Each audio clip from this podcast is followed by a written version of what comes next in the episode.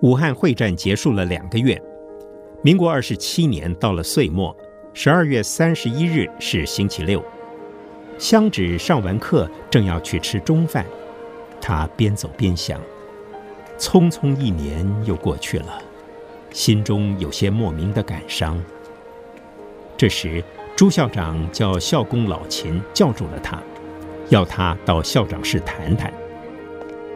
香芷一进入校长室，就看到朱校长正埋首看着桌上的一份资料，头都没有抬起。就要香芷坐在右边的椅子上。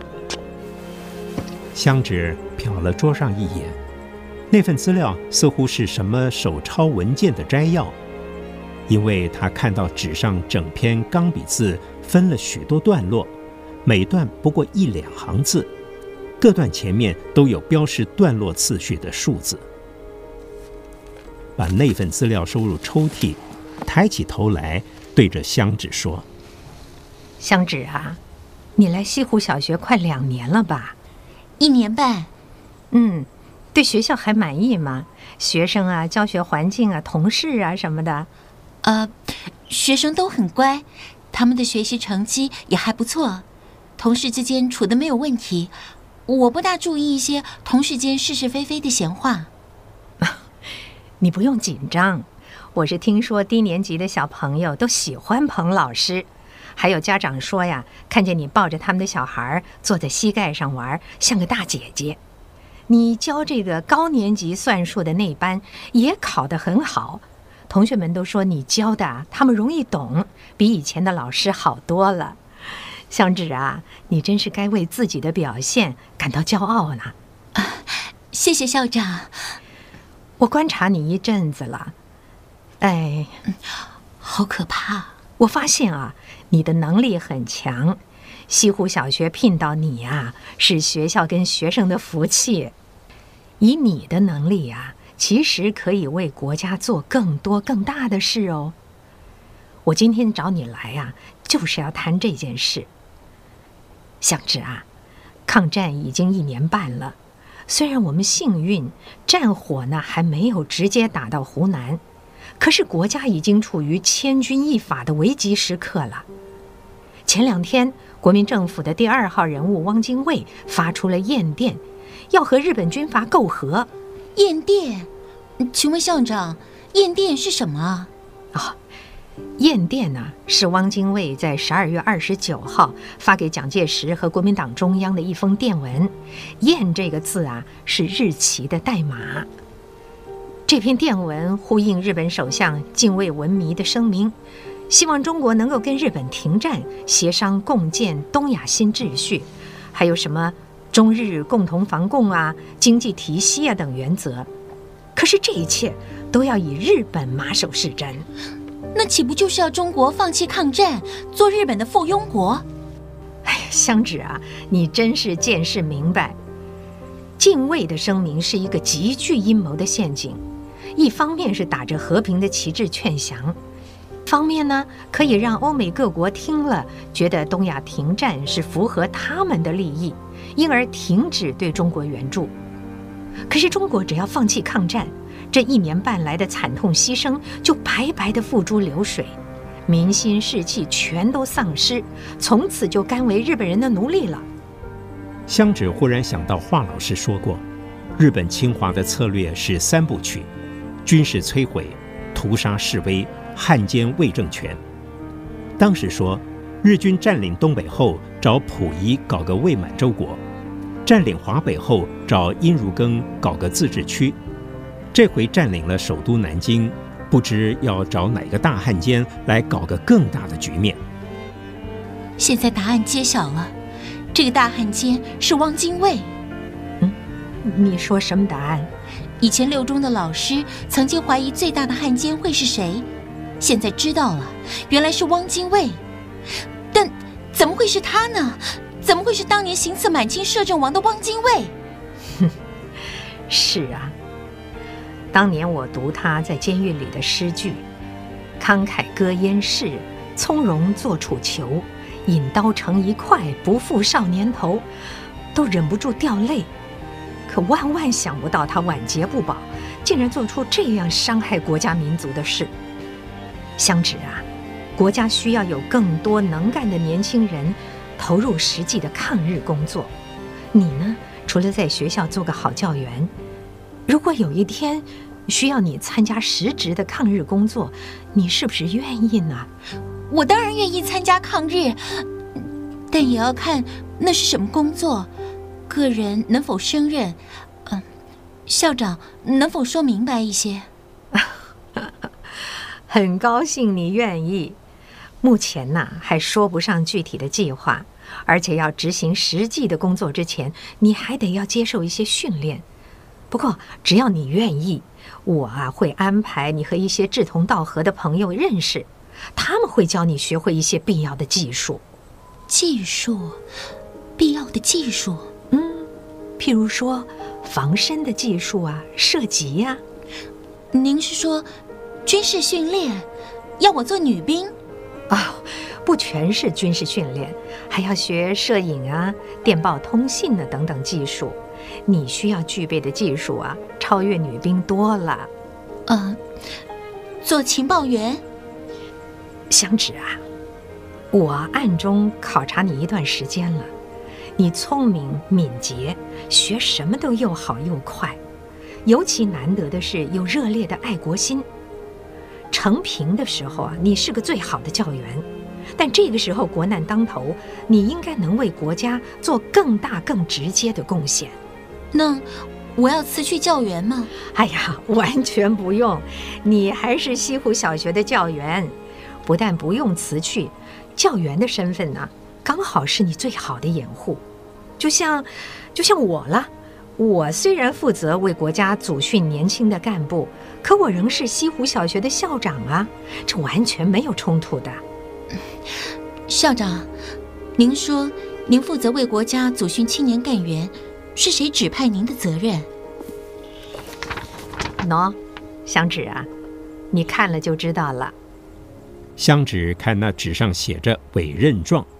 兹委任朱幼芳女士为湖南干训班副主任，发状的是国民党中央党部秘书长朱家华。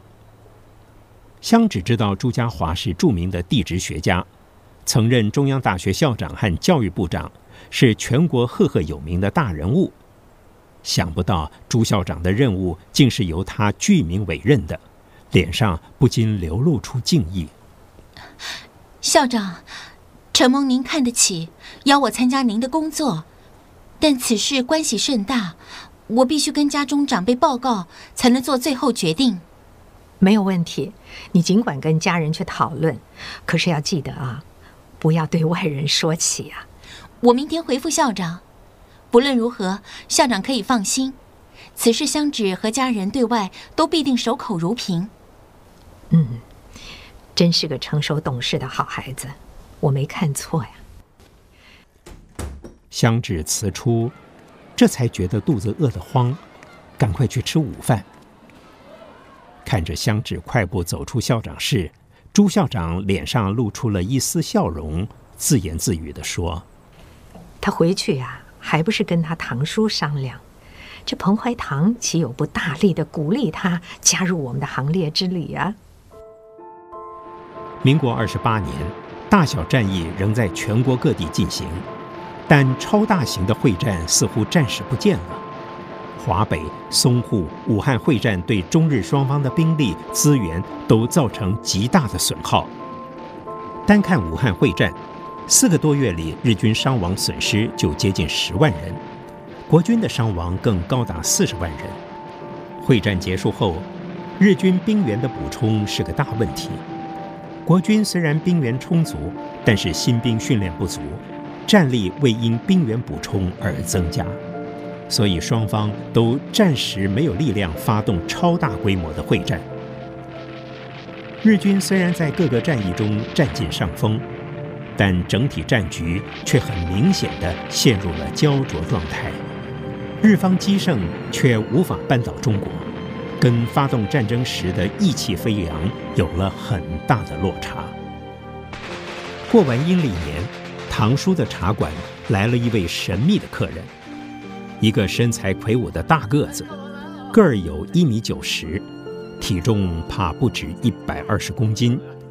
人虽然高胖，但相貌相当英俊。奇的是，行动举止十分敏捷，甚至有些轻灵的感觉。他拎着一纸大皮箱走进茶馆铺。请问彭怀堂先生在吗？哦，他出去了，要晚餐的时候才会回来。先生，您是不是要住宿啊？楼上还有房间。嗯，毕姓王，从宝庆来的。我先上楼休息，一会儿出去吃饭。彭先生回来的时候，请通知一声。啊。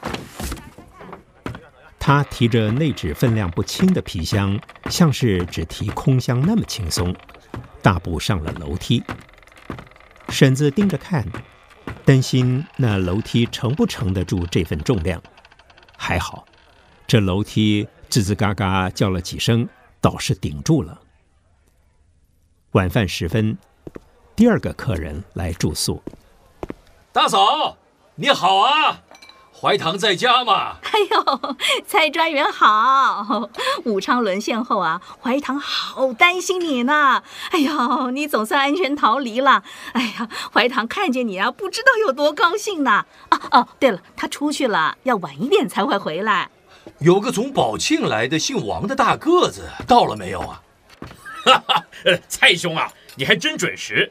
武汉沦陷时没被鬼子抓着。婶子这才注意到蔡专员戴了一副墨镜，穿了一身假袍，上身一件旧羊皮袄，箍在身上有些显小，整个人显得风尘仆仆，面上颇见疲累，还真有点逃难的模样。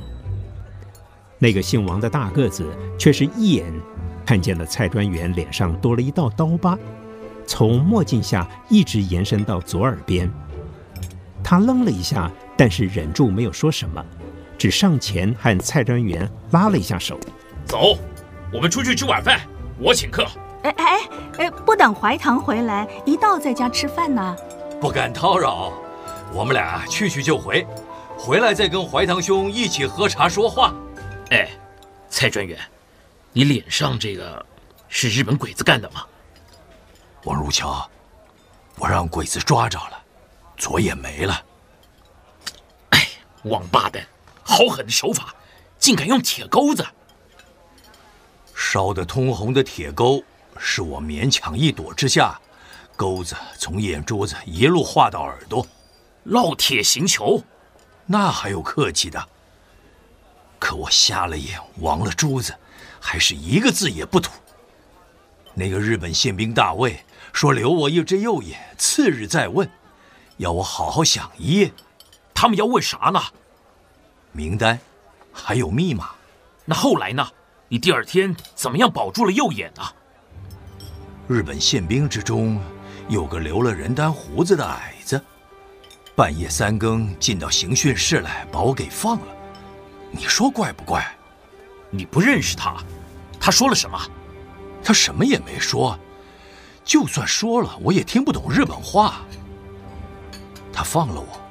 带我走出地下室，指着一棵大樟树，树下停放着一辆脚踏车。我向他道谢，他也不理我，却递给我一把防身匕首，一把银柄的匕首。哎，一起兄啊，你来了！哎，哎呦，还有这位，一定是王兄了。原来来的正是堂叔，他先和蔡一奇握手。微弱光线中，也是一照面就发现蔡专员的左颊上是刀疤。正要开口问，王如桥伸出手来，他说：“彭先生，小弟王如桥，咱们先找个火铺吃饭再谈。”跟如桥兄头一回见面，哪有到火铺吃饭的道理啊？我们安步当居去北门洞庭春叫几个菜，喝两碗胡子酒，再好好聊聊。